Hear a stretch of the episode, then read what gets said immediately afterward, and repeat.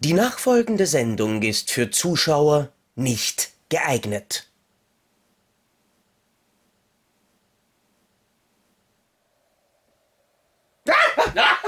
ich bin noch da, ich bin noch da! Ich bin noch da! Es lebt. Es existiert. Und das Schlimmste ist, ich muss jetzt Zocki während der Aufzeichnung sehen. Ja, ich wollte, ich so, wollte, ich hatte immer das große Glück, ihn nicht sehen zu müssen und jetzt. ich wollte, ich wollte tatsächlich gerade sagen, wir haben äh, jetzt gerade uns einen kleinen Teil von Wien angeschaut und so weiter. Und jetzt beginnt für dich der schöne Teil des Tages, nämlich der, wo du mich sprechen hören darfst. Herzlich willkommen bei Depp und Deppert in Österreich und wir sitzen hier, um mit euch über die besten Filme aller Zeiten zu sprechen. Quasi das exakte Gegenteil von uns, weil wir sind keine Filme. Nein, wir sind keine Filme. Ich muss auch nochmal das Mysterium ähm, aufbauen. Dieses Zimmer, was für mich immer so, ich dachte so, oh, dieses, es muss ein riesiges Zimmer sein. Es ist eine kleine Abstellkammer. Also wir sitzen hier wirklich in, einem kleinen, in so einem halben Raum, äh, gefüllt mit äh, ganz vielen Filmen, die ich alle mitgehen lasse nachher. Und in Lübeck so, oh, aber also, seht ihr, wenn ich in Lübeck bin, wieder mein großes Sammlerregal. Also es wäre tatsächlich relativ gemein, wenn du da die Filme mitnimmst, weil die werden dir wahrscheinlich, wenn du einreist in Deutschland, alle vom Zoll beschlagnahmt. Es gibt keinen Zoll zwischen Österreich und Deutschland. Ich glaube, für das führen sie extra einen ein. Was? Wir können dem Zocki am Arsch gehen. Zoll, hallo! Wo ist mein Kollege von der Post? Bringst du dein Stanley-Messer selber mit? Anyways. Ja, lass uns. Äh, was Trauriges machen. Depp und Deppert ist wieder hier. Äh, nein, tatsächlich was Trauriges. Wir sprechen über die besten Filme aller Zeiten und ich habe ja das letzte Mal am Ende angekündigt, dass die Nummer 45 eine emotionale Geschichte wird. hör bloß auf. Hör bloß auf. Holger Kreimeier und ich saßen, saßen tatsächlich damals, wie du mich entführt hast, das ist witzig, wie sich das, wie sich das jetzt gerade zusammenfügt, wie du mich entführt hast Ah, nach so. Hamburg zu den Alster-Filmstudios, ähm, war ich eigentlich nur eingeladen für die Trash-Film-Folge, kann mir kaum vorstellen, wieso, und landete dann eben noch ein zweites Mal Aua. auch bei den kriegst gleich ein Aua. ähm, das kann ich ja jetzt. Ich kann ihn ja jetzt schlagen. Ähm, nein, und landete dann auch einen Tag später bei der Aufzeichnung von den besten Filmen. Äh, von den Wunschfilmen war es, glaube ich. Und Wunschfilme, ja. da hatte ich die meisten eben schon gesehen. Das hat sich irgendwie angeboten, dass da gerade South Park, einer meiner absoluten Lieblingsfilme vorkam. Aber eben die letzten Glühwürmchen, den ich noch nicht kannte und Ja. den, glaube ich, Holger auch noch einmal schauen wollte vor der Aufzeichnung. Und dann saßen wir gemeinsam bei ihm. Wenn ich jetzt sage, zwei erwachsene Männer und eine Packung Taschentücher, klingt das auch irgendwie blöd, ähm, vor dem Fernseher und haben uns die letzten Glühwürmchen angeschaut und das war wirklich arg. Es ist tatsächlich arg. Also ich muss sagen, äh, ich habe diesen Film damals das erste Mal gesehen, der lief auf Arte. Also ich kannte ihn nicht, das war in den 90ern. Und auf Arte hieß es dann sonntagsabend so, es kommt die letzten Glühwürmchen, ein Anime. Und ich so, geil, aufwendiger Anime. das äh, da, das gucke ich mir an, das wird bestimmt super Abend. Und es ist tatsächlich so, wenn ich jetzt jahrelang über diesen Film rede, also ich musste mich immer schon, wenn ich diesen Film nur erwähnt habe, musste ich mich schon zusammenreißen, nicht loszuheulen. Weil es ist, ähm, es ist erstaunlich, wie es ein Zeichentrickfilm schafft, dich emotional zu packen. Also mehr als Uruzuki Doji 4 in dem Ja. äh, Tentakelsex, äh, das hat mich auch emotional gepackt. Aber das, ähm, wow. Ja, Die letzten Glühwürmchen, eben ein Geschwisterpaar, er, was, wie alt mag er sein, 13, keine Ahnung, ist lange her, und sie eben so eine Fünfjährige irgendwie, die ihre Eltern verloren haben und dann in- zur Zeit des Krieges äh, sich allein durchschlagen müssen und sie haben nichts zu essen. Und sie, äh, gerade das Mädchen hat, und, hat Unterernährung und sie kommen dann zu der Tante, die sie mies behandelt. Und sie hat immer diese, sie hat, sie hat diese, diese, diese, diese diesen Behälter mit diesen Steinen, Ja, die das Wasser, fang- süß, ja, das Wasser süßlich Ja. schmecken lassen. So, das ist dann so ihre Ernährung und die, also der Film macht kein Geheimnis aus, die verhungern. ja. Wir, wir gucken zwei Kinder beim Verhungern zu, Mhm. quasi, die von den Erwachsenen ignoriert werden und daraufhin dann sterben. Mhm. Und das über 90, 100 Minuten. Ich weiß nicht mehr, wie lange er war. Und also wer das nicht traurig findet, Ja. der ist schon tot. Ja. Der Und Kreimeier hat doch bestimmt nicht geheult. ich, ich muss tatsächlich dazu sagen, ich kann mich, ich kann mich nicht mehr erinnern, weil es war, es war eben eine, Das waren eine die Roofies, die er den den Drink So, der Zocki gehört jetzt mir. ja gut, dann, ganz ehrlich, dann ist er aber auch selber schuld, wenn er sich nichts Besseres findet. Nein, ähm, Man nimmt, was man kriegen kann. Nein ich, nein, ich weiß noch, dass ein bisschen eine stressige Sache Deswegen, ich glaube, das war auch kein Haargel. Ähm, äh, es hat zwei Filme gegeben, die ich schauen habe müssen und deswegen war es ein bisschen ein Stress, weil eben den, den, äh, die Glühwürmchen wollte er auch schauen und ich habe mir dann noch irgendwie so allein zwischen Tür und Angel ähm, American Beauty anschauen müssen, den ich eben damals auch irgendwann einmal gefühlte 7000 Jahre vorher gesehen habe. Was ich übrigens witzig finde, ich habe jetzt gerade in der OFDB ähm, angeschaut, den Fassungseintrag der alten deutschen VHS-Kassette von die letzten Glühwürmchen. Und da steht drinnen Sprache Deutsch, Hi-Fi-Sound, Laufzeit 85 Minuten, trotz der Freigabe nichts für kleine Kinder. Ja, es- ja, ab, ich weiß nicht, ist er ab 6 oder ist er ab, Ab sechs, ab ja. sechs, ja. Er ist ab Ja, es passiert ja nichts, es passiert ja nichts Brutales oder so. Ja, aber es ist aber- ein Film, der, das ist so dieses Watership Down äh, Syndrom, das verstört dann Kinder. Ha- Hast du gerade Down-Syndrom gesagt? Nein, also die letzten Glühwürmchen ist ein ganz, ganz toller Film. Ein Film, der wirklich, das ist wirklich, das ist ein Heulfilm. Also es ist ein Film, Ja. den, äh, ja, den möchte man gern allein auf der Couch gucken, weil man nicht möchte, dass jemand dabei ist, weil man also, Und, Oh Gott. wir dürfen nicht einmal allein auf der Couch drüber sprechen. wenn ich diesen Film, wenn ich irgendwo, wenn der mal irgendwie wieder auf Arte läuft oder so, ich sepp da rein. Es dauert 30 Sekunden und mir Jetzt. laufen die Tränen runter, egal wo ich in dem Film starte. So, oh Gott, nein, die verhungern. Das ist auch kein Spoiler. Also das ist auch nicht so, dass der Film die. Ich glaube, das steht in der Inhaltsangabe, oder? Ja, der Film. Ja, genau. Sehen Sie jetzt zwei Kinder beim Verhungern. 100 Minuten Spaß, 85, Spannung. 85 ja scheinbar nur. Äh, Ja. Nein, also es ist, es ist kein, es ist, es ist ein ganz toller Film. Es Ja. ist ja, es ist ja glaube ich auch ein Ghibli, ne? Ich bin mir jetzt Es, nicht sicher. es ist ein Ghibli, es ist Ja. ein Meisterwerk und er kommt jetzt tatsächlich sogar auch. Ähm, achso, nein, den gibt es eh schon auf Blu-ray. Nein, was? Auf Blu-ray gibt's schon. 2013 ist er rausgekommen, aber in der OFDB steht drinnen, dass er 23, am 31. Dezember, ja genau, Platzhalter, irgendwas Ja, ist da. Nein, aber wahnsinnig, wahnsinnig toller Film. Schauen wir vielleicht weiter zur, ja, da kannst jetzt du. Äh, Ja, gehen wir, zum, gehen wir zum 44. Ja. Platz 44. Gott, wir sind auf der Zielgeraden. Ich, quasi, nämlich zu dem Film Harakiri aus dem Jahr 1962 von Masaki Kobayashi und damit kannst du übernehmen. Okay, ich kann das fast nachvollziehen, wenn die Alternative war, eine weitere Folge mit mir aufzunehmen. Ich äh, habe ihn nie gesehen. Ich wusste nicht mal mehr, dass er existiert. ja, dann ähm, muss ich tatsächlich an der Stelle auch sagen, apropos, ja, aber mal, ähm, Criterion Collection. Gibt's bei äh, Glühwürmchen ja sicherlich auch. Äh, nein, ich glaube, die Ghiblis sind nicht in der Criterion, aber ich habe es außerdem auch schon zugemacht. Ähm, es ist ein bisschen umständlich in dem Fall zum, Na äh, zum Trinkt Nachspielen. einfach, wann ihr wollt. Ja, das ist am besten. Nein, der lief, der lief 1964 geschnitten in den Kinos und kam dann erst äh, 2012 bei uns auf Blu-ray raus, offensichtlich. Warte mal, 115 Minuten lief die alte deutsche ähm, äh, Kinofassung und das heißt circa 20 äh, Minuten kürzer als Ja, die. diese Aber hat, Obligatorischen Straffungen bei asiatischen Filmen, die man damals vorgenommen hat. ja, aber eine, eine äh, Arne Elsholz-Synchro. Der hat ja oft die äh, Regie äh, bei. Ja, und Wolfgang Träger, Friedrich Bauschulte sagt man auch was. Äh, einige, einige bekannte Leute. aber ich habe den. Elsholz hat ja immer die Creme de la Creme um sich geschafft. Das war ja auch, das ist ja neben Danneberg für mich der große Synchronsprecher und auch eben Regisseur. Also eher als Danne Danneberg hat ja eigentlich immer nur Regie, hat glaube ich nie Regie geführt, weiß ich gar nicht. Aber hat ja, äh, ist ja ein Sprachwunder gewesen. So, weil er der Einzige war, der wirklich glaubhaft äh, in einer Szene Stallone und Schwarzenegger nebeneinander sprechen konnte. Und du hast es, wenn du es nicht wusstest, eigentlich Ja. gar nicht realisiert. So, dass das die gleiche Person war. Das war immer, das fand ich Wahnsinn. Und Elsholz, äh, ja, das sind wirklich Größen, die uns fehlen heutzutage. Wobei man heute ja auch eher äh, originalgetreu synchronisiert und nicht mehr so abschweift, wie man es damals halt gemacht hat. Aber Harakiri nie gesehen. Also, schade. Äh, ich finde das gerade relativ interessant, dass der Film damals äh, mit FSK 18 im Kino lief. Mit der deutschen Synchro, über die wir jetzt gesprochen haben, aber die Blu-ray, die 2012 von Ascot Elite erschienen ist, nur japanisch mit Untertiteln drauf hat. Weil das hier ungekürzt ist. Weil, ja, aber warum ist die deutsche Kinofassung nicht noch einmal. Achso, warte mal.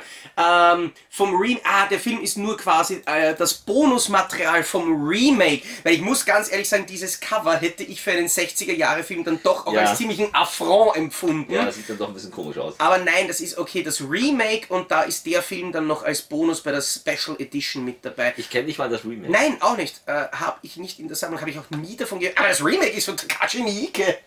Ich habe trotzdem nie gesehen. Nein, aber gut, das heißt jetzt quasi qualitativ muss- auch nicht Ich, wahnsinnig muss, ich viel. wollte gerade sagen, ich, ich, ich, es gibt Takashi Miike-Filme, die finde ich ganz, ganz toll. Ja. Und es gibt Sachen, wo ich denke so, äh, er sollte mal ein bisschen weniger drehen. Nein, ich habe das, ich hab das letztens, habe ich das irgendwie recherchiert. Miike ist halt so der, der, der typische Japaner. Der ist das absolute Arbeitstier, der quasi Ja. keine Sekunde seines Lebens nicht irgendwas Produktives machen möchte. Der ultra höfliche Mensch, der auch kein Angebot ablehnen kann. Also tatsächlich, wie bekommt man Takashi Miike als Regisseur? Man fragt. Punkt. Er sagt angeblich nicht nein. Und er nimmt jedes Angebot, er versucht aus jedem Film nämlich auch das Beste herauszuholen. Er macht jedes Budget, er macht jeden Auftrag und versucht immer irgendwie sich selber da reinzubringen. Das ist quasi seine Challenge für sich selber. Aber natürlich sind halt manche Stories und manche Filme einfach kacke. ja, sicherlich, aber er hat eben auch ganz tolle Sachen gemacht. Aber Ja. also den kenne ich nicht. Nee. Also weder Original noch Fälschung, wollte ich gerade sagen. Ups. Kommen wir Äh, zu 43. Ja, bitte sehr. Casablanca. Ja, das ist auch so ein Film, äh, ich schau dir in die Augen, Kleines, und sag dir, der Film, ich habe den einmal gesehen, weil man muss ja Casablanca gucken, weil das ist ja eine Filmgeschichte. Und ich habe mich wirklich schwer getan. Wahrscheinlich habe ich ihn 60 Jahre zu spät gesehen. Ähm, Du meinst, du hättest ihn noch als Spermium schauen müssen? ja, also vor 60, also nein. Äh, Ich, ich weiß nicht, also klar, dass man das damals aufregend fand irgendwie, aber das ist ein Film, der für mich einfach nicht, nicht interessant, also ich fand das uninteressant und langweilig. Na, mir ist nur, mir ist nur gerade äh, der, der, der Spruch eingefallen. Also, wenn man, äh, wenn man fragt, ähm, ob ist der zu jung, um sich diesen Film anzuschauen, wenn man da vorher erst das Taschentuch auffalten muss. Wie du gesagt hast, 60 Jahre. Aber tatsächlich kann ich dazu sagen, du warst gestern im Casablanca. Ja, aber Weil es das- gibt, es gibt nämlich tatsächlich äh, in Wien am Schwedenplatz ein Lokal, das ist nämlich genau in diesem schönen Bermuda-Dreieck, das ja quasi eingekreist ist von Ka äh, Krakra, Bermuda-Bräu und dem Roten Engel. Und dort ist dann auch. Krakra. Das ist Krakra, ja, ist alles Kult. Und dort ist auch das Casablanca, da hatten wir ein schönes gezapftes Otterkringer. Und das ist auch tatsächlich alles, was ich über Casablanca erzählen kann. Wow. Aber sicherlich zu Recht ein Kultfilm, nur nicht meins. Also hat mich tatsächlich nicht gepackt. Fand ich äh, doch eher, mh, ja, ist halt, sorry. Ja, ich weiß nicht, wenn, auch wenn, La- Jahre her, als ich es gesehen habe. Vielleicht sehe ich das heute anders. Ja, ich meine, wenn, wenn, wenn ich dir jetzt so zuhöre, dann muss ich sagen, spuck mir nicht in die Augen, Kleines.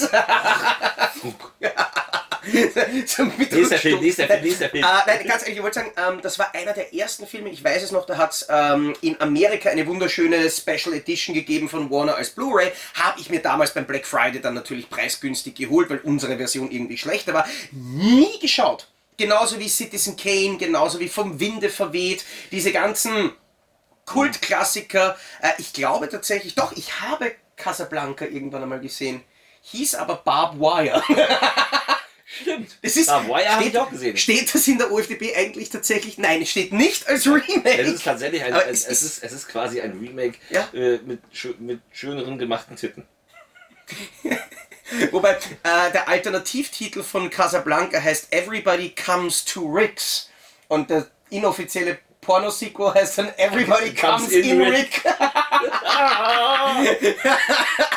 das, das ist dann, glaube ich, etwas, das finden wir eher im Line-Up von Vinegar Syndrome. so. Wundervoll. Das- Kommen wir noch weiter. Oh, oh, oh, oh. 42, was Neues. Ja, Neueres. Äh, kommen wir äh, nämlich zu Whiplash. Ein Film, wo ich erst dachte, Film über Trommelunterricht, äh, mh, äh, will ich das gucken? Aber Damien Chazelle, der ja auch La La Land dann hinterher gemacht hat, hat mich tatsächlich überzeugt, das ist ein unglaublich packender Film. Ich muss jetzt, ja, mein Gott, alter Mann, Miles Teller, genau, Miles Teller und J.K. Simmons Ja. sind die Hauptrolle. Simmons hat sogar eben- den Oscar gekriegt, ja, oder? Miles Teller eben der Typ, der bei ihm lernt und Simmons äh, als der gnadenlose Lehrer. Äh, Alter, ist das unglaublich packend inszeniert. Ist der Film gut. Der ist geil gespielt. Das Geile ist eben, dass auch Miles Teller eine Figur spielt, wo du denkst, so, naja, das ist jetzt, der ist gar nicht sympathisch. Ja, hast, du Okay. ihn, hast du ihn gesehen? Du Äh, schau mal, ich habe ihn hier stehen. stehen? Er steht genau neben dir.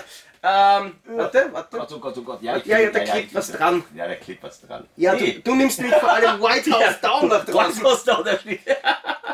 Hier ist Whiplash. Ich kümmere mich dann nachher drum. äh, Nur, dass du Angst, dass ich deine Sammlung kaputt Ja, natürlich, weil du bleibst irgendwo hängen, weißt du, mit deinen Wurstfingern. Nein, aber Whiplash, ich habe es, ich habe es noch nie geschafft, mir den ähm, anzuschauen, weil eben tatsächlich mich diese Geschichte von dem Trommelunterricht überhaupt nicht Und das habe ich auch gedacht und ich musste ihn für Pantoffelkino gucken und der ist richtig, richtig gut.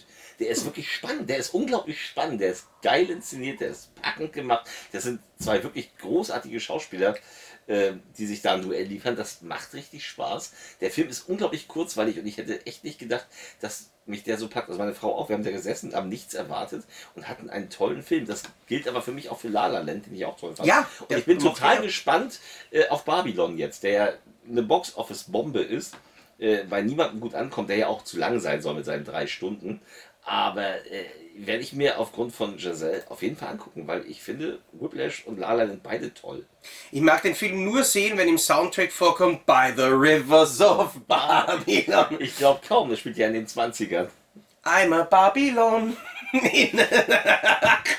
Das kommt, das, das, das kommt, Margot, kommt erst. Margot Robbie kommt in dem, in dem nächsten Film demnächst. Da bin ich auch sehr gespannt. Wobei tatsächlich, also ich habe ich hab diesen Trailer gesehen und ich hätte mir niemals gedacht, also normalerweise, wenn man sagt, jemand macht Barbie the Movie, dann stelle ich mir sowas, äh, sowas vor wie Battleship the Movie, nämlich wirklich so der Supergau, der, K7. der größte, der größte anzunehmende Unfug, den sie da draus gemacht haben. Und das habe ich mir bei Barbie auch gedacht, aber dann sehe ich so diese ersten Bilder und ich sehe sie und Ryan Gosling ist da, ist da Ken, oder? Ja, ja. Das, das ist halt schon irgendwie das Geile, weil früher, man sieht es finde ich am besten an, an, an, an Super Mario. Weil der alte Super Mario Brothers Film war scheiße, ich mag ihn, ich mag ihn wirklich gerne, der war lustig. Ähm, aber man sieht halt heutzutage, dass man diese Charaktere ernst nimmt. Und ich habe irgendwie das Gefühl, dass sie Barbie ernst ich, genommen soweit ich haben. weiß, ist das ein Film, wo Barbie in die reale Welt kommt, dieses Last Action Hero Ding. Und eben dieses, und das könnte, das, das, ich glaube, das wird total gut. Das könnte geil Das könnte geil sein, weil eben Barbie in dieser Barbie-Welt ja lebt und plötzlich dieses raue, normale Leben kennt. Ja. Und das könnte wirklich funktionieren. Also es ist ein Film, da habe ich tatsächlich Bock drauf. Mhm. Also von der ersten Ankündigung aus, so Margot Robbie und das ist ja perfekt. Ja. Nein, geil. Aber wie gesagt, wir sind, glaube ich, ein bisschen weggekommen von Whiplash. Aber Whiplash, absolut, wirklich absolut sehenswerter, toller Film. Ich glaube, ich werde das nachholen. Das solltest du, das ist tatsächlich ein geiler Ja, Film. äh, ich habe ihn auch mittlerweile eh schon auch als 4K-Steelbook, aber keine Ahnung, wo das jetzt steht. Muss ich nachher suchen. Aber kommen wir zu Christopher Nolan. Oh, das ist mal so, mal so für mich. Aber ja, wir kommen zu Prestige.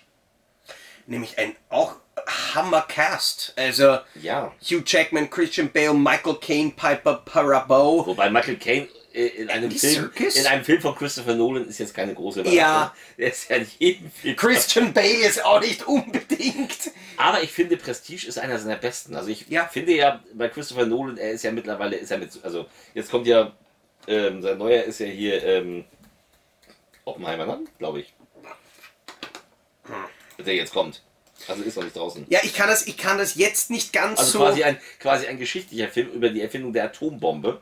Das könnte interessant sein, weil ich fand Christopher Nolan Oppenheimer, ja. Oppenheimer, ja. Ich fand Christopher Nolan nämlich gar nicht schlecht in diesem, äh, in diesem Kriegsfilm. Ähm, wie hieß er noch? Äh, Ich, ich krieg mich hier zu Tode. Wen jetzt? Dunkirk? Dunkirk, genau. Ja. Fand ich interessant, weil es mal kein verkopfter Film war, den er machte. Weil ich finde, er übertreibt es mittlerweile. Ja, ähm, er hat das mit dem Evento gestartet, mit dem Rückwärtslaufen, bla bla. Das war auch originell.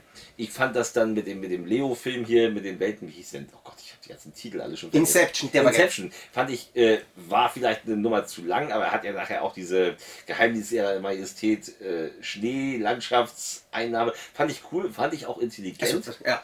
Ich fand aber, je weiter es ging, desto mehr hat es mich verlassen. So Interstellar zum Beispiel konnte ich gar nichts mit anfangen. Ja. Und ähm, ähm, zuletzt denn hier Tenet äh, war mir auch einfach zu überkühlt. Optisch toll gemacht Ja. mit den rückwärts fahrenden Verfolgungsjagden und so. Aber äh, es war mir echt zu verkopft und zu steril und das gefiel mir nicht. Und Prestige, dieses Ding, wo eben diese beiden Magier gegeneinander antreten, Hugh Jackman und Christian Bale, den fand ich richtig intelligent und Mhm. äh, hat auch ein geiles Ende. Gefällt mir sehr, sehr gut. Den mochte ich sehr gerne. Ich habe irgendwie habe ich das Gefühl, dass, dass der Nolan in, bei, den, bei den letzten Filmen sich irgendwie so gedacht hat, was? 20% aller Zuschauer haben meinen letzten Film verstanden. Die Zahl kriege ich runter. ja.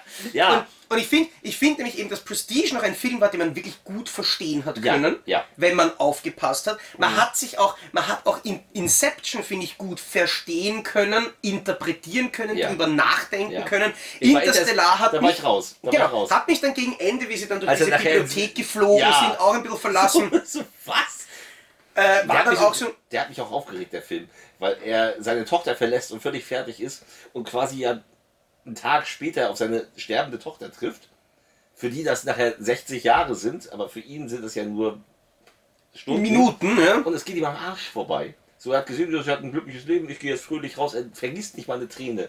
Und das war mir zu, das war mir, das war mir zu unterkühlt. Also Christopher Nolan hat sicherlich geile Ideen, aber seine Filme werden mir immer, äh, sind immer, werden immer kühler. Und Tenet ist für mich der Höhepunkt Ja. von Emotionslosigkeit. Der, ja, äh, ich finde, steril trifft es ganz gut. Der Film hatte ja auch irgendwie, ich glaube, keine Farben, oder? Also so, das war, Blass, also mehr, das- war total blasser, Ja, ja auch absichtlich blasser Film. Ja, das, das hat mich gar nicht gestört, aber dass die Figuren so. Ja, eben, nein, auch blass. Ja? Ja. Eh, und es war so wurscht und die haben alle mit einer Selbstverständlichkeit über irgendwas geredet, dass Ja. es mir auch irgendwie wurscht war, denen genau zuzuhören.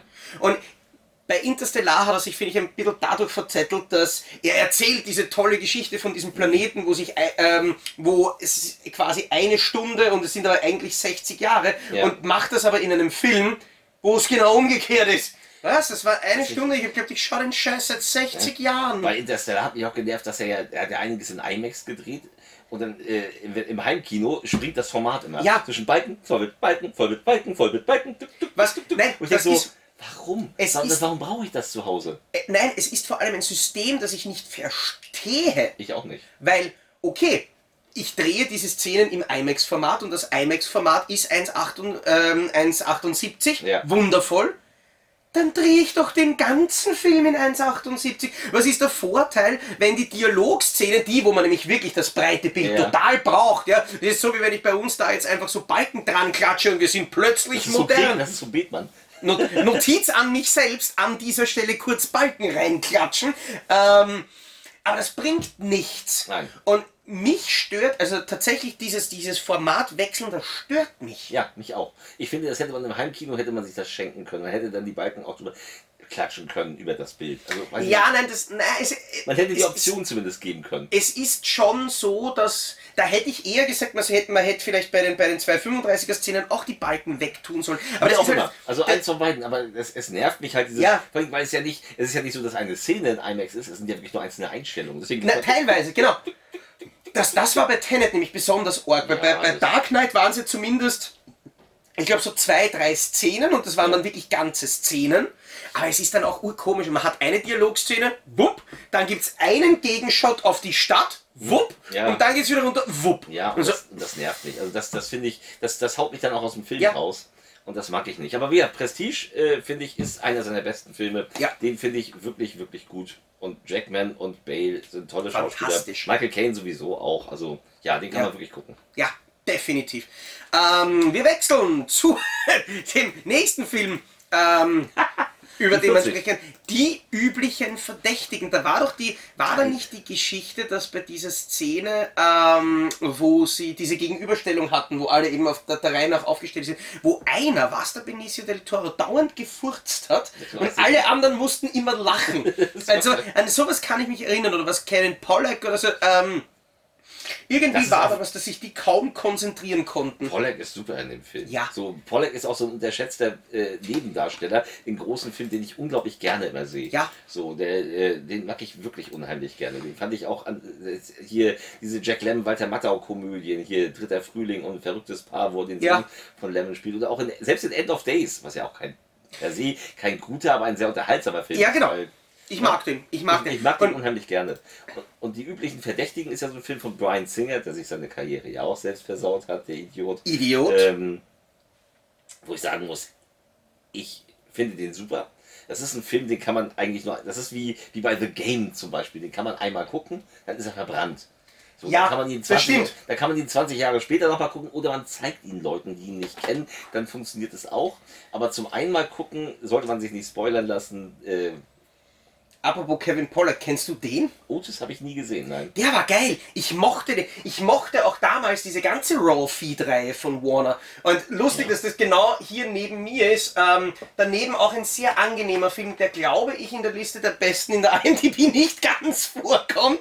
Ähm, aber ich mochte die Raw-Feed-Reihe äh, äh, extrem. Ich mochte die Rest-Stop-Filme. Ich mag Otis. Hm, Und da ist, glaube ich, da ist, glaube ich, ähm, Kevin Pollak dann derjenige, dem sie den Tauchsieder in den Mund stecken. Eben die Szene, die sie dann in der deutschen Fassung rausgeschnitten haben. Weil bei uns ist das wieder mal einer der Filme, den Warner zwar mit Spio JK, aber nur geschnitten veröffentlicht hat, nämlich eben die äh, um sieben Sekunden in genau sieben Dann würde ich die Sekunden. Freigabe gleich komplett weglassen. Äh, So, weil dann, dadurch, dass das Spio dich sowieso nicht vor der Indizierung rettet, kannst du dann auch gleich die Freigabe komplett aber weglassen. mir war es wurscht, ich habe mir einfach, ich hätte sowieso die Blu-ray geholt, also war mir das dann auch relativ egal. Aber wie gesagt, äh, üblichen Verdächtigen, die Geschichte, die dir eben von einem, von dem einen Überlebenden erzählt Ja. wird.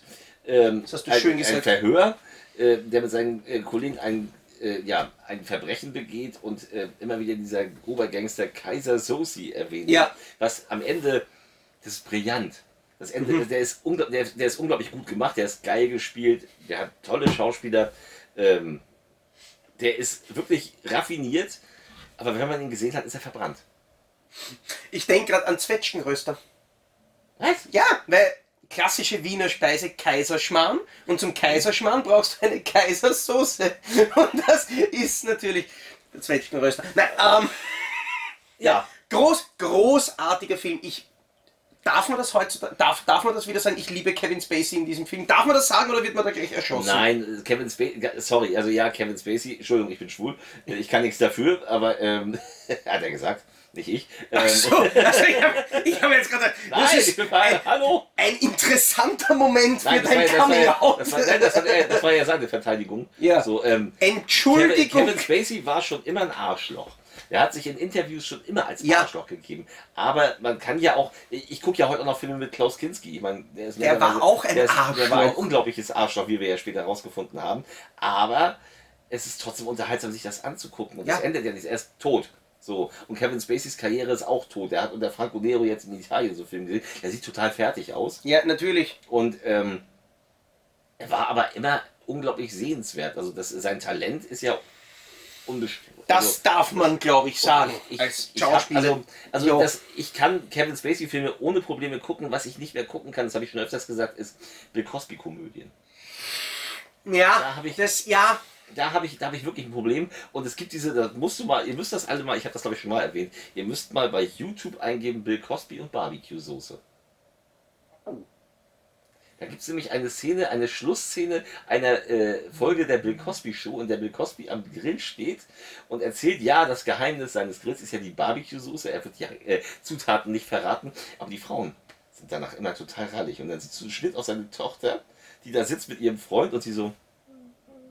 und, ihr Freund, und, ihr, und, ihr, Nein! und ihr Freund so zu Bill Cosby rüber. Und er so, Alter! Da hat er sich, da hat er sich, da hat er sich öffentlich darüber lustig gemacht in den 80ern, wo noch keiner Ja. wusste, was los war. aber wo er das schon gemacht Nein, hat. er hat das ja schon seit den 70ern Ja, ja. gemacht. So, und er hat sich öffentlich darüber lustig gemacht und das ist als Gag in die Folge eingeflossen.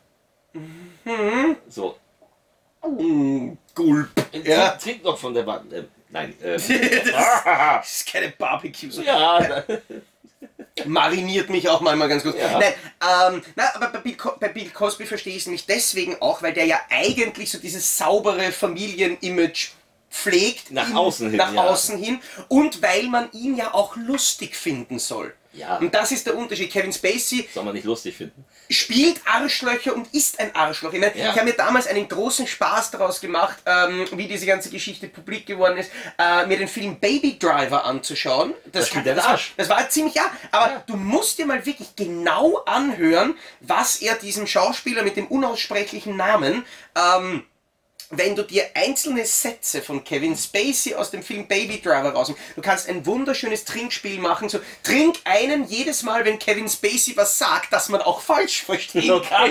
Äh, dieser, dieser Film ver, ver, gewinnt so viel Unterhaltungspotenzial, weil ähm, ich glaube dann, ich, ich, ich glaube, er sagt sogar irgendwie so, ja, du gehst vor und ich komme dann hinter dir rein oder irgendwie sowas, ja. Und ich so, Ja, Baby Driver hatte ja das große Pech damals.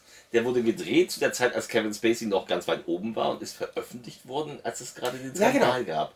So, wo er dann ja auch bei House of Cards damals dann äh, gefeuert wurde, weswegen ich die Serie nie gesehen habe. Ich dachte, so, das will ich Ja, und ich habe damals angefangen und habe dann, apropos, ich habe dann angefangen, das ist natürlich etwas anderes, wenn wir mit der Kamera arbeiten. Da muss ich jetzt dann nämlich mal nach vorne greifen und nach 30 Minuten Aufnahmezeit eine neue Datei starten, weil das ist ja das Schöne. Ähm, danke Steuern an der Stelle übrigens wieder. Weißt du, warum wir das gerade machen mussten? Nein, Wegen Steuern. wie wegen Steuern. Weil Filmkameras und Fotokameras unterschiedlich besteuert werden, dürfen Fotokameras, so wie diese Spiegelreflex, mit der wir aufnehmen, nur maximal 30 Minuten Videomaterial aufnehmen. Und nur die höher besteuerten Videokameras dürfen längere Dateien anlegen. Toll! Ja, super. Ganz Ja. toll. Nein, also wie gesagt, ähm, ja, äh, üblichen Verdächtigen kommen wir mal zurück Super Film, ja. Super Film. Super Film, mag ich. Ja. Brian Singer, ein Arschloch, Kevin Spacey, ein Arschloch. Ähm, den anderen ist man wahrscheinlich einfach nur nicht drauf gekommen.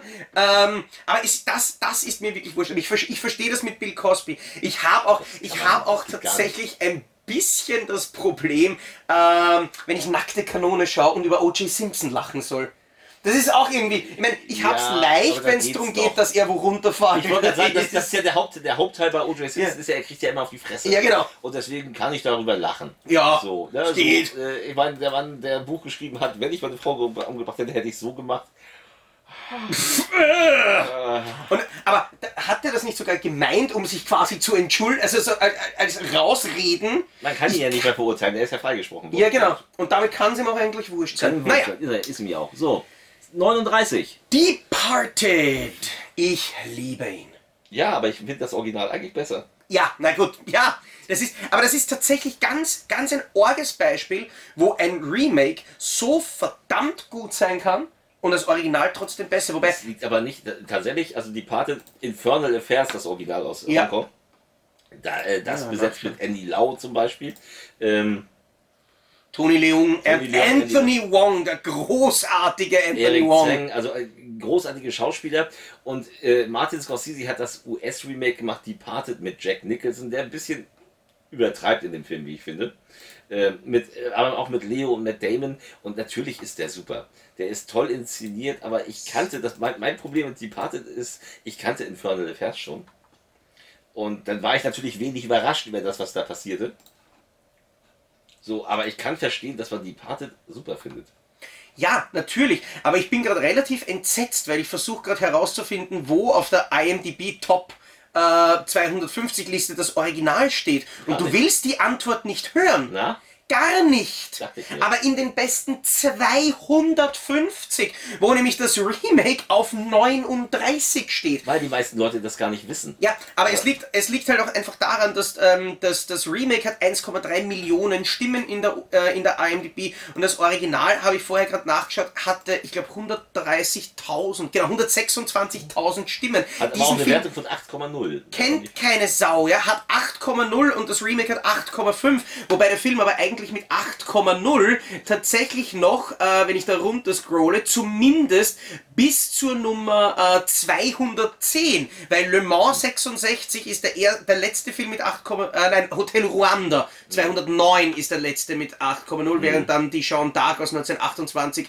mit 8,1 reingeht. Ah, ich verstehe es nicht. Also äh, sicherlich ein gutes Remake, aber ähm, ich finde Infernal Affairs, da er ja nun mal die Idee auch hatte und auch eigentlich genauso stark inszeniert ist, nicht schlechter. Ich finde ihn fast Mhm. sogar besser. Also mich, mich nervt bei die Parted so ein bisschen Jack Nicholson, der extrem übertreibt. Also ich finde, Ja. da ist er wirklich beim Overacten. Ich, ich weiß, ich, mag, weiß ich mag auch, dass Nicholson unglaublich gerne und ich finde gerade seine späten Sachen, bevor er aufhörte, so Sachen wie About Schmidt und Besser geht sich so, sind ganz tolle Schauspielleistungen und ich finde bei Departed, da überreißt er es. Er hat ja auch alle seine, seine Dialogzeilen selber geschrieben. Er hat auch das Drehbuch genommen, hat quasi seinen kompletten Text weggeworfen, hat das selber Ja. geschrieben, selber gemacht. Und Scorsese hat einfach machen lassen, weil sie dachte, Ja klar, ja, immer wurscht, der hat, der, der hat schon gewusst, wahrscheinlich wenn der, Nicholson so involved ist bei diesem Projekt und ihm das so wichtig ist, dass da ein paar Oscars rausschauen werden Ja, dafür. Das wird, wird ihm wurscht sein, weil er kann. Aber das ist was, das finde ich jetzt tatsächlich gemein und schön, dass wir euch schon 15 Stunden eurer Lebenszeit gestohlen haben mit unserer Besprechung der IMDb Top-Liste, bis wir jetzt draufkommen, diese Liste ist kacke. Diese Liste ist im Endeffekt ja nur aufgrund von, Das ist, ne, von Masse. Na, aber es ist Masse und Beliebtheit. Aber ich hätte, ich hätte schon gedacht, dass wir wirklich die 250 bestbewertetesten Filme. ja, aber, aber stimmt, das wir ist auch- wissen das. Das ist aber auch, dann, dann hast du einen Film, äh, dann kommt jemand und sagt, Aua ist eine 10 und das ist der einzige Mensch, bewertet, das ist der beste Film aller Zeiten. Ja, eh. Aber Ähm, ja, nein, wo- es wo ist ist der zweitbeste ja, Film. ja, es ist weil, nur der zweitbeste. Weil es ja immer noch. Raw Footage 3 war Footage viel 3 war viel besser.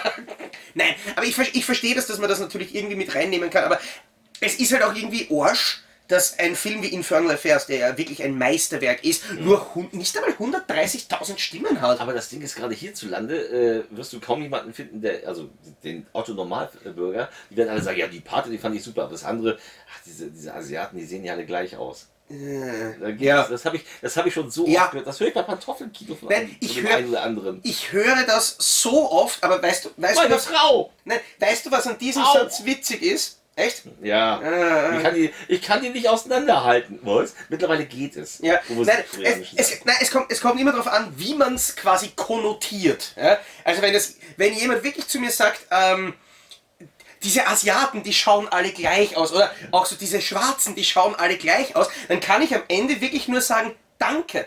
Danke für diesen Kommentar, weil das bedeutet, ich muss nicht mehr meiner wertvollen Lebenszeit mit dir verschwinden.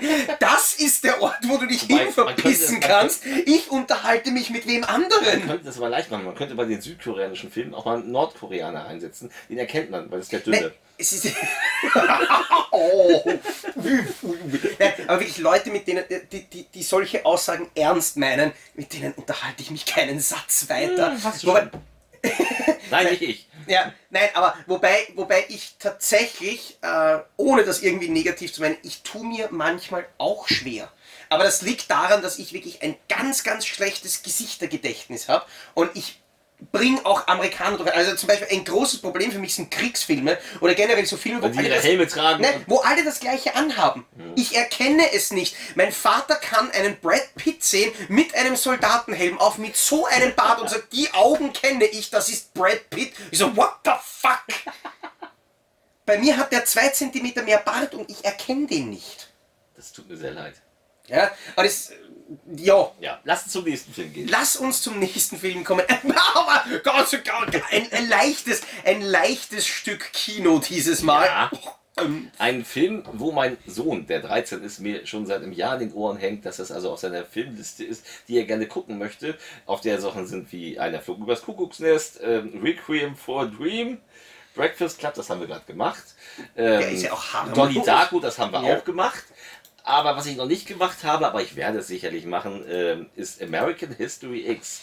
Ein Film, der wirklich, uh, der einen nicht kalt lässt. Aber ich frage mich immer so, wäre der Film auch so geworden, wenn der Regisseur freie Hand gehabt hätte? Ich glaube nicht, denn American History X, ein Film, in dem Edward Norton einen brutalen Neonazi spielt, der äh, ja einen farbigen äh, tötet, indem er mit ihm äh, Kannsteinbeißen spielt und ihm dann auf den Kopf tritt. Ähm, das ist etwas, wo du denkst, oh, der dann ins Gefängnis kommt und der geläutert wieder rauskommt. Das Ding wird ja nicht chronologisch erzählt, er kommt ja raus und ist quasi, auch wenn er das Hakenkreuz auf der Brust tätowiert hat, ist er plötzlich ein guter. So, weil Ja, er genau. hat, weil er hat im Gefängnis, ist er hat, er hat im. Gefängnis gemerkt, dass, äh, dass nicht die Rassen, äh, also die verschiedenen Rassen schlecht sind, sondern halt gewisse Menschen. Und das Problem ist, dass sein Bruder Edward Forlong in einer seiner letzten bedeutenden Rollen, ehe er dann in den Drogensumpf so richtig abgerutscht ist, nämlich ähm, so richtig, richtig. der dann eben genau in diesen, äh, in diesen rechtsradikalen Neonazi-Scheiß abgedriftet ist und er versucht ihn da rauszuholen. Und ich finde, es ist, also, gerade Norton spielt, wenn er Bock, wenn, wenn Norton Bock auf einen Film hat, dann ist Norton unglaublich gut. Der Mann, ist sehr, der Mann ist unglaublich schwierig, der ist nicht ohne Grund äh, beim MCU nach dem ersten Hulk-Film rausgeflogen. Ja, So, wobei er der war ist- auch nicht so toll. er, war, er hat äh, damals äh, seinen Paramount-Vertrag, ich glaube, es war Paramount, äh, wo er dann ähm, den äh, mit Mark Wahlberg und Charlize Theron äh, Italian-Job machen musste, vertraglich, ah, ja. wo man merkt, dass er keinen Bock hat und auch am Set wohl eine ganz miese Stimmung verbreitet hat. Also Edward Norton hat sich seine große Karriere, und der war ja in den 90ern ein Riesenstar, Mhm. so äh, verbaut. Und bei American History X ist es so, dass er sich mit dem Regisseur, ich komme jetzt gar nicht auf den Namen, Ja, das ist auch ich habe weggeklickt, netterweise. ich hab, damit ich hab vorher nämlich geschaut, weil Tony Kay, der Genau. Regisseur, hat außer diesem Film nichts gemacht. Doch, er hat diesen, ähm, oh Gott, ich bin zu alt, ich kann Welcher das ist doch. das Snowblind, Lake of Fire, Nein. Lobby Lobster, This is not Sex, Blackwater Transit oder Detachment? Detachment. Detachment mit Adrian Brody habe ich gesehen, der war gar nicht schlecht. ah ja. Also der war nicht perfekt, aber der war nicht schlecht. Aber das Ding ist eben, dass man, ähm, dass sich Tony Kay von American History X ähm, ja, distanziert, weil äh, irgendwann Edward Norton übernommen hat und äh, den Film in eine andere Richtung gelenkt hat, wie sie Ah, ja. ursprünglich gedacht war. Also Edward Norton hat einen Teil der Regie übernommen, der Film wurde umgeschnitten komplett und ist jetzt das, was er ist und als das, was er ist, ist er perfekt. Ja, und das, So. und das ist natürlich auch etwas, wo dann wahrscheinlich Norton in Hollywood mehr Macht hat als Kay und das Hatte, den, den hatte. komplett abgesägt Hat- hat. hatte. Also mittlerweile Edward Norton, jetzt ist er ja mit Knives, also Knives Out, ich wollte gerade sagen Knives Out 2, um Gottes Willen. Äh, Ryan Johnson würde mich lünchen, wenn ich Knives Out 2 sage, weil der Film heißt Glass Onion. Der hat sich ja, Ja. sogar, Ja, ja, ja, hat sich sogar über- er- dass er über das Netflix Netflix geärgert, ja. so Knives Out Mystery, Mystery, dazu, was nicht im Film steht übrigens, das steht nicht im Vorspann, da steht nur Glass Onion. Ja, eh. Aber als Werbung, damit die Leute wissen, Aber Netflix Äh. hätte auch schreiben können, hey, Idioten, Teil 2, gell? ja, aber das ist halt, Aber das, das ist halt so. aber das ist halt so, also ich finde, da, da regt er sich ein bisschen doll auf. Wahrscheinlich aber, ähm, nur weil sie das in der Werbung dazu schreiben, hat der Film seine Milliarden Klicks, weil die an, sonst hätten es die Leute nicht Aber. Nord Norton zeigt in dem Film auch, also auch in Glass Onion, dass er immer noch echt gut ist. Weil er macht unglaublich, es macht unglaublich Spaß, ihm zuzugucken. Und ich finde auch gut, dass er, also ähm, ich ich finde ja, seine, seine geilste Rolle hat er in Zwielicht gespielt. Ja, Das ist, das Ja, ist, das- also da wenn, wenn, ihr. Zwielicht, wenn ihr Zwielicht nicht kennt, ein Gerichtsfilm mit Richard Gere als Anwalt. Ich war Mhm. Ja. damals zufällig im Kino, dachte, wurde so, oh, komm, wir haben nichts vor, lass mal ins Kino gehen, diesen Film gucken. Und dachte Richard Gere, naja, Alter.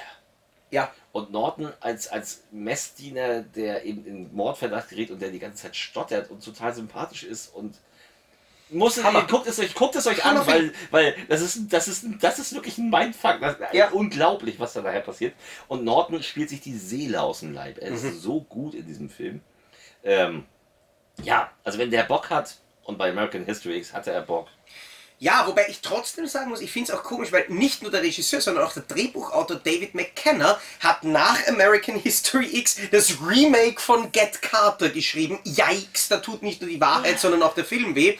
Ähm, und dann nach Blow, der ja tatsächlich einem noch was sagen kann, Ja, hat er gesehen, hat er die, Achtung, ich zitiere die IMDb, Original Story von Scarface The Video Game geschrieben. Also nur ganz kurz für diejenigen, ähm, die es nicht kennen. Ich habe Scarface A Video Game durchgespielt. Okay. Ähm, es, also The World is Yours habe ich durchgespielt.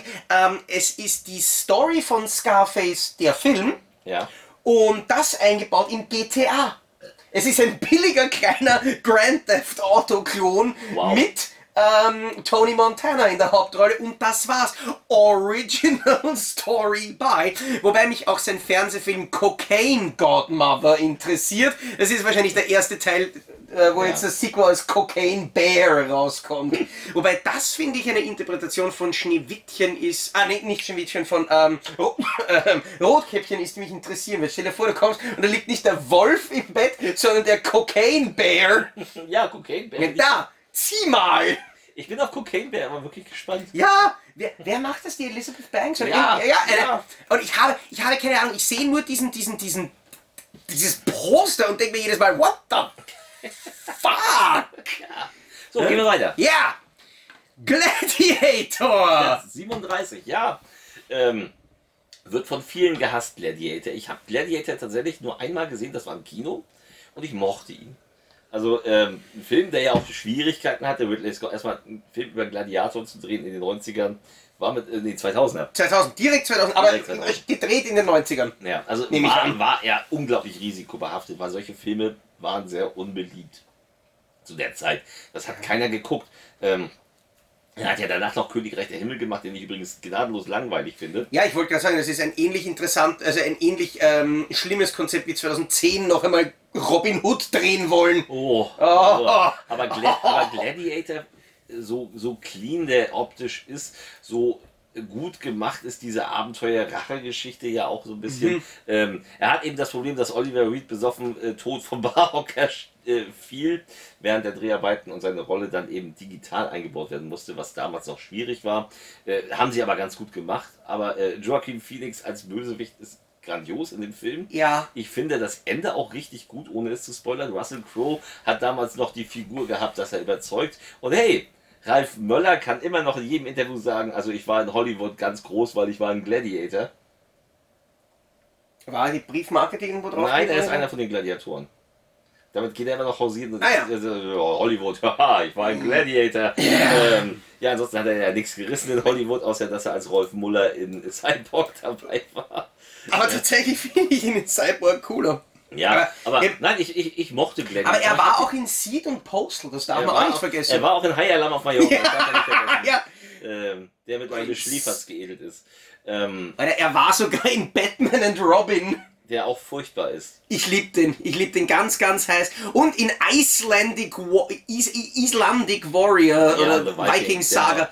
Der war, auch, ganz- der war auch furchtbar. Nein, Und er ist Universal nein. Soldier. Universal Soldier, das, das ist seine der, geilste Rolle. ist der, der die Und Handgranate nicht fallen lässt. Best of the Best 2 ist auch großartig. Ja, aber das ist natürlich keine schauspielerische Leistung. Nein, also. Gladiator äh, kann ich nur sagen, ich habe den vor zw- 23 Jahren im Kino gesehen und fand den damals gut. Ich habe ihn seitdem aber nie wieder gesehen, deswegen kann ich dazu nicht sagen, ob ich das heute noch gut finden würde oder ob mich das heute langweilen würde. Also ich muss sagen, ich verbinde mit Gladiator die schönsten neun Sekunden meines Lebens, die nicht Geschlechtsverkehr sind. Nein, ähm, tatsächlich, wenn ihr euch äh, einen Spaß machen wollt, gebt's einmal bei, bei YouTube ein. Ich weiß bis heute nicht, ob das Fake ist oder nicht, aber äh, gebt's bei YouTube ein Gladiator ORF Beschwerde. Da gibt's einen Typen, der angeblich, keine Ahnung eben ob es wahr ist, beim ORF Kundenservice anruft und dann dort loslegt und sowas sagt, es hat solche Scheißkieven, was sagt es an Gladiator, wann soll es ausschneidet, es Brunshitteln, ich hab's ja ebbrochen, es Arschlöcher, das es Koksziehen da oben am Königelberg, es Hurenviecher, irgend so eine Scheiße, ja. Was? Der, der brüllt ins Telefon die ärgsten Beschimpfungen rein, weil der ORF damals Gladiator in einer laut seiner äh, Aussage komplett verstümmelten Fassung gezeigt hat, wo sie alles Was rausgeschnitten haben äh, im Fernsehen und das war unerträglich und der, der lasst eine Kanonade an Wiener sein. ähm, an diesem armen Kunden, äh, an dieser armen Kundendienstmitarbeiterin äh, los. Und dann habe ich mir gedacht, na, das kann aber echt nicht sein. Also, der, weißt, dieser Trottel ORF, ich hasse sie ja auch wie die Pest. Aber, ich meine, die können ja wirklich den Gladiator nicht zeigen, äh, wenn sie alles rausschneiden. Schau bei Schnittberichte, wie viel haben sie wirklich geschnitten? Oh, neun Sekunden! Was? Oh! Ja, der Also- war auch nicht, der war jetzt auch nicht gnadenlos. Da- Also, der da- war nicht, da- also Braveheart, der ja kurz vorher Ja. War deutlich härter. Da haben sie, glaube ich, vier Minuten rausgeschnitten. Aber Ja, ähm, ich, meine, ich ärgere mich beim ORF halt immer nur deswegen, dass wir ihn bezahlen müssen, obwohl wir ihn nicht schauen. Mhm. Ähm, dass ich quasi dafür bezahlen muss, dass sie Fast and the Furious 9 um 20.15 Uhr geschnitten senden. Aber Gott sei Dank, weil Fast and the Furious 9 ist wirklich ein Scheißfilm. Nein, aber es waren die 20 Sekunden, die gut waren, wo es, glaube ich, irgendwen unterm Lastwagen dahin Trotzdem war der Film führt. kacke. Ja. Also, sorry, Fast and the Furious 9 ist eine Kacke. Ja. Was, was sagst du zu Gladiator? Der beste Fast and the Furious Film ist immer noch der mit Ryan Reynolds. der war richtig geil. Nee. Wegen Ryan Reynolds. Ja. Nein, ähm, ich muss tatsächlich sagen, Gladiator ist einer der Filme, ich werde mich nicht drüber äußern, weil ich habe den Film in einem Alter gesehen, wo ich ihn noch nicht sehen hätte sollen. Ich war, glaube ich, 12 oder 13 fandst du ihn und ich geil. fand ihn scheiße. Oh, mit 12, 13. Ich fand ihn unerträglich scheiße, weil er einfach so lang und für mich damals unerträglich langweilig war. Okay. Und deswegen, das ist natürlich eine von den Meinungen, so wie damals mein Ja. immer noch in der OFDB stehendes Review von John Carpenters Halloween. Ähm, bis Stefan, das war wild. Ähm, weil ich das einfach nicht. das, Ja. das habe ich Also- der Bock. Ich habe mir damals keinen, was war das, 160 Minuten Film Ich anschauen kann können. heute da auch nichts mehr zu sagen, weil ich ihn, wie gesagt, auch nach dem Kino nie wieder gesehen habe. Aus Ja. weiß ich nicht welchen Gründen, keine Ahnung. Aber ich fand ihn im Kino damals gut. Also ich habe mich nicht gelangweilt. So, wo kommen wir jetzt hin? Da warst du wahrscheinlich auch im Kino. Nein, ich war tatsächlich nicht im Kino. Äh, Platz 36 ist der König der Löwen und zwar, das ist der Zeichentrick. Das ist der Zeichentrickfilm. Nein, das ist nicht das Remake. Das ist Ähm, ich weiß doch, dass er damals Alter. im Kino lief und äh, Genau. ähm, da sind ja die Songs von Elton John. ja, Und ich weiß, dass im Kino ein Schild war, dass es Vorstellungen gab. Also sie sind ja ein, Disney deutscht ja ein. Machen sie aber in jedem Land. Also die italienischen ein, Ja, ja. die französischen ein. die italienischen ein. Die, die spanischen ein und die deutschen ein. Es gab aber bei diesem Film tatsächlich die Variante im Kino, stand da so, es gibt also Vorstellungen, da gab es dann die Songs am Englischen.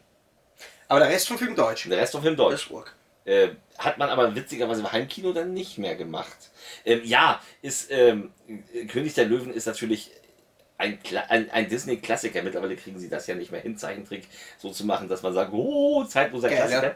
Ähm, es ist vor allen Dingen der, also er ist vor allen Dingen optisch unglaublich gut. Er hat gleich am Anfang, das war neu im Zeichentrick, er hat Schärfenverlagerung. Es gibt dieses Mhm. Ding, wo man irgendein Vieh auf dem Ast sieht und dann geht unten so die, die Zebraherde rennt da Ja. und die Schärfe wird verlagert. Das war etwas, ich dachte so, boah, das ist in Zeichentrick möglich. Wie habt ihr das denn hingekriegt? Mhm. Das sah schon geil aus. Und die Geschichte um den ist natürlich klassisch. So äh, der, der kleine Löwenjunge, Ja. der mit ansehen muss, wie sein Vater von dem bösen Onkel umgebracht wird und dann später selbst gegen antreten.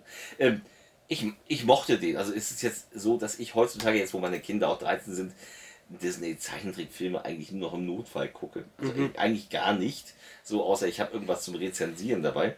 Aber äh, König der Löwen für mich jetzt nicht der großartigste Zeichentrickfilm aller Zeiten. Aber ich verstehe, warum den alle lieben. Ja. Na, Also er funktioniert auch. Auch auf emotionaler Ebene. also ich muss, stirbt. jeder, ja, na, je, jeder hat irgendwie so seinen Disney-Film der Kindheit. Das ist halt Ja. für dich schwierig, weil damals gab es Disney Nein. noch nicht. Nein, aber ähm, bei mir war es damals, kna- also von der Zeit her hätte es König der Löwen sein können. Es war aber, glaube ich, eher Herkules oder Peter Pan. Wahrscheinlich tatsächlich Peter noch am, Pan war aber alt. Ja, eh, aber den, den habe ich am meisten geschaut. Aber aus meiner Zeit war es sicher ähm, der, der, der Herkules. Aber was bei König der Löwen total lustig ist, ich habe jetzt in der IMDb nachher, weil der Film zwei Oscars bekommen hat. Ähm, und mir ist, Nein, n- eben nicht dafür, aber wie ich gelesen habe, Best, Best Original Song für Can You Feel the Love Tonight? Ist mir eine kleine Gänsehaut runtergeronnen, allein nur bei dem Gedanken, weil das ein wirklich geiler Song ist. Und euch äh, rannte jetzt wahrscheinlich die Gänsehaut runter, weil das kein geiler Song war. Schön, oder? Dass, dass, dass du Ja. jetzt live Ja. da sitzt, dass Ja. wir jetzt endlich im Duett singen können. Ja, viel Spaß damit. Wegen, wegen der Verzögerung online bei der Aufzeichnung. Nein, aber auch die Musik von Hans Zimmer ist großartig. Und was ich ja lustig finde, ähm, eine total geile Geschichte ist, Jeremy Irons spricht ja den bösen Scar im Original, kann aber nicht singen. Und der hat, äh, deswegen hat der Scar auch eher so wie Sprechgesänge. Und da gibt es dieses eine bekannte Lied, was der Scar singt. Kann sein, nicht mehr Das ist aber nicht der Jeremy Irons, sondern so quasi in der Hälfte von dem Lied switcht das Ganze einfach um von Jeremy Irons auf Jim Cummings. Okay. Und Jim Cummings hat den, äh, den Gesangs, Entschuldigung, den Gesangspart übernommen von diesem Song und du hörst es nicht. Du Ja, merkst es nicht. Es ist gerade so, wenn, wenn du es weißt, dass da eine andere Stimme drin ist, dann erkennst du es vielleicht. Leicht. Ja. Aber, geil. und lustigerweise neben Matthew Broderick und ach, James Earl Jones, ich liebe seine Stimme so sehr heiß, ist es Jonathan Taylor Thomas. Als Simba, glaube ich, in dem Film, Wer oder? ist Jonathan Taylor Thomas? Mark? Mark? Mark von Better Tomorrow? Das ist schon was. Tim Taylor, der Heimwerkerkönig. So. Das, ist der, das ist der mittlere Sohn ähm, Okay. aus, aus Hör mal, wer da hämmert, tatsächlich meiner Nummer 1 Lieblings-Sitcom aus meiner Kindheit. Es kam dann die Nanny, die ich auch geliebt habe, und dann kam King of Queens. Das waren so die Sitcoms meiner Zeit, aber Hör mal, wer da hämmert war genau meins.